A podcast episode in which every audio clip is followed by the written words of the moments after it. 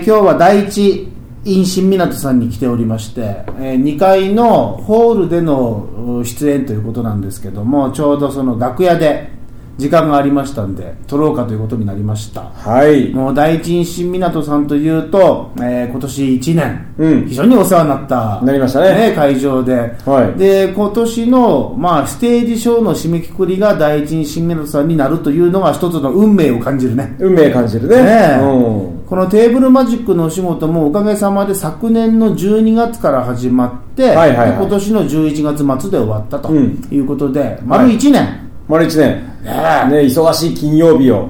なかなかね3ヶ月で終わるって言ってたものが 1回1年までこう続けていただいたっていうのはすごくありがたくって、ね4回更新してるわけだからね。ここでその得たもの学んだことって本当に多かったなと思うよね。いや、すごいすごい、本当。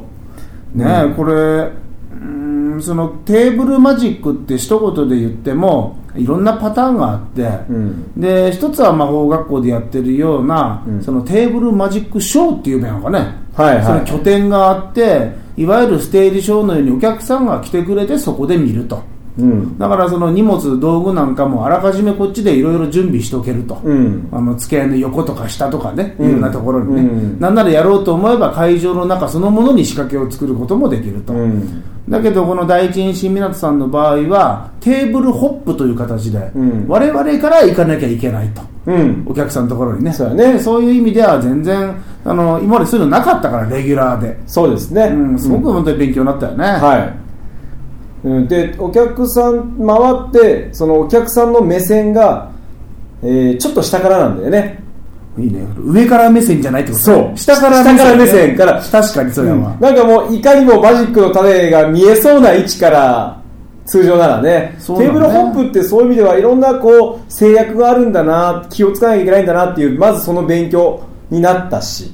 この第一印新港さんの1階リーブルって一言で言うてもその中のテーブルの配置によって場所で全然ちゃうもんね。うんそうやね。時々はさその、コンプレッサーさんの太ももでは厳しいぐらいの隙間に入ったり。そうなんです。よ あのーやっぱホテルさんがゆったりとしたところでお食事をとってもらいたいんだろうけどお客様にね、とって。ででもお客様団体で来た場合にはみんな入ってほしいからっていう気持ちもあるしそうするとやっぱりあのスペースになるんでしょうね。でさちょうどその真後ろにお客さんがおるということもあって。よくあるよくある、ねうん。そうなってくると角度の制約。あの前で見てもらってる人には関係ないんだけど、うん。次そのテーブルでやるんだって言った時に、うん。さっきあそこ見えてましたよとかこういうのやっぱ嫌やからね。そうやね。どうしてもその制約が多い中でやらなきゃいけないっていうのがまあうん大きな勉強で、ん。であともう一つ制約で言うとその荷物をあらかじめどっかに置いとくってことが基本的に難しいから、ううんちの場合やっぱりそのどうポケットにこううまく分けて収めるかっていうのは一つの勉強になったなと、うん。基本的にほら智也みたいにカバン持ってかんから、ううん。んあれはすごく勉強になったなと思うよね。うん。うん。まああのーちょっとお客様の目線が少し下からなんだよね、うんうんうん。要はそのちょうど目線の位置が僕たち立った時のお腹ぐらいにお客様の目線があってでしかも斜め後ろっていうお客様が何人かおられたりとかする場所でやるという、でもその中でも何を選んでやるか。ね。そのためにこうまた練習もしたりして勉強になったね。あとはやっぱり常にテーマの一つだなと思ったのは入り込みやよね、うん。今日も美容院に行っとったんやけど髪の毛切りにね。そしたらほら入れ替わりそのスタッフがこう変わっていくわけね。最初シャンプーする人とかさそれカットする人とかそれからカラー入れる人っておって、うん。でカットをしてくれるのはまあそこの、まあ、オーナーさんだからそれは普通にフレンドリーに喋るけど、まあ、2回目の場所やけどうん。ねいつもは結構場所変えるのあの本当はねいとこがやってるからそこに行きたいんだけど、なかなか時間が取れなくって。遠いもんね。でいつも思いつきでポッと行くもんやから。でなるべく自分の知らない自分というのをこうつあのに出会いたいっていうところがあって新しいところに行くよううん。にでそこの今行ってるお店も実はこの第一新港さんのうん。あるスタッフさんに紹介されたところで。えー。うん。で行ってで入れ替わりになると、うん。でそうなった時にね、うん。そのカラー入れてくれた人が、うん。スーッと来た時に、うん。この人たちもテーブルマジックと一緒だ。テーブルホップと一緒だなと思ったんですよどういう会話で2回目やろ、うん。だから1回目の時に会ってない人なわけ、ああね、どういうふうに入り込んでいくんだろうかなみたいなことをちょっと気にしてうん。見とったら素晴らしかったね、全く喋らんだ通常ならねお客さん、あの今日からお休みですか？とかね、えー今日ちょっと雪降りましたねなんて話してね、うん、で次のあの趣味とかを探りながらまた次来てもらえるようにこうするんだろうけどもね。でそれがさその、うん。推しが強すぎても面倒やし。そう長いちゃね。でかといって何も喋らんのも愛想ないし。この距離感ってこれすっげえ巧みなあのなんていうか持って生まれたものうん。培ってきたものがないとできん世界だなと思って。うん。オーナーさんとかやっぱ上手やよね。でその女性もその時全然喋らんかったんやけど、うん。今になって考えてみると、うん。あの時多分眠い顔しとっただから多分スーッと来てあんまり話しかけないようにしたんじゃないかな。っていうのは終わった後そのカラーが入りました。でシャンプーしました、うん。で戻ってきた時に結構話しかけてきたんですあよ、あうんでお子さん何人なんですかとかさ、うん。でちょうど今日たまたまうちの真ん中の娘が家で一人でおるの寂しいから嫌だった。じゃあ連れてっかって言って連れてきて。で、まあ、そういうシーンもあったからさ。もう本当にお父さんと同じ顔ですねとか言われながら、うん。うん。そこで会話弾んだから、ん。あのと最初の無口だったのは多分その空気を感じたんじゃないかなと思って、うん。これケーブルマジックでも大事だよね、な喋りゃいいってもんじゃない。そうなんだ。からね。これからお客さんで一元様かどうかわからんけども喋りゃいいってもんじゃないかな喋ればいいってもおんじゃないの。客さんの考えてることを組まなきゃいけないからねやっぱテーブルマジックと全く一緒よね。で、こっちがさ聞いてほしいなと思うことはやっぱ聞いてほしいし、うん。これ以上は面倒だなと思うことは喋ってほしくないみたいなさ、うん。この感覚ってこの人たちどうやって勉強してんだろうと思う。って、ん。まあでもむしろテーブルマジックがあのマジックだけしちゃいけないっていうことなんだろうね。そうまあ、そういうことにつながっていくんだと思ううん。多分その美容師さんのやった行動は当たり前なこの営業的なスキルで当たり前色花がええと思うがいいけども、うん、そうやね。テーブルマジックが7分とか時には4分っていう制約が出てくるからね、うん、テーブルマジックとかやってるとね。あれは正直言って、あのー社会人の営業の時にはない制約やよね。それは短いってこと長いってこと？いやまず一つには短い、うん、やりたいことが短いでその短い4分とか時には4分以内の中でお客さんを盛り上がらせて、えーマジック面白かったねって一言でも思ってもらいたい言ってもらえる状況を作ってから去らなきゃいけないからね。辛いよね。そういう意味ではいつも辛い。だってさ、ね例えば20分、30分、うん。ね、ライブなら1時間とか、うんそういうのがあって、やっぱり最初に入り口があって、あのちょっと温めていって、盛り上がり、笑い、うん。感動、そしてフィナーレと、こういう一つの流れを作っていくもんだとすると、うん。テーブルホップはそれを4分でやらなきゃいけない。無理な。の。まあまあある程やろうと思ったらだから無理なんうん。実際にあの世界で活躍日本中で活躍されてる有名なマジシャンの方のほらテーブルホップと思ってディナーショーに行ったりとかして演じているのをこうストップウォッチでわざと測りながらねこの人はこれだけのテーブルの卓数僕のところで何分おられるのかなと思ったら4人のあの有名な、ね、プロマジシャンの方が、えーあの時は十何択かなだから1人、えー6分ぐらいしかいなくてね。6分もおった？いやおらんだと思う。いや、もっと短かったイメー本当に、ジだよ。うん、でもね4分よりもうちょっとおったような感じで何やってたかっていうとああこれしかやらんがだっつってであの初めてテーブルマジックを見たっていうお客さんが同じテーブルだったからね。そっちの感想を聞いとったらなんかテーブルマジック終わったらすぐ別の話になっとったよね。とかね。その要はインパクトを残せなかったってことだし。そうなんじゃね。プロの人たちがね。ねうん。まあ、プロで我々もプロなんだけど無理なんだと思う、まあまあ難しい。基本的には難しいもので、うん。その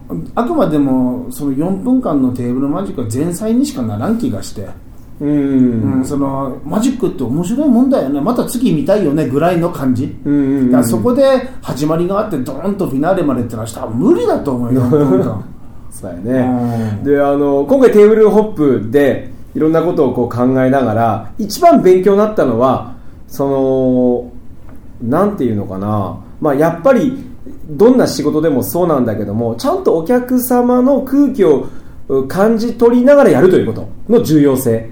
うん、営業でどんなに素晴らしい商品を売っていたとしてもそのお客さん目の前のお客さんが何を欲しているかっていうことをちゃんと感じ取りながらじゃないとどんないい商品も売れなかったし、うん、またあまり大したことない商品でも売れるときは売れる。詐欺師やね。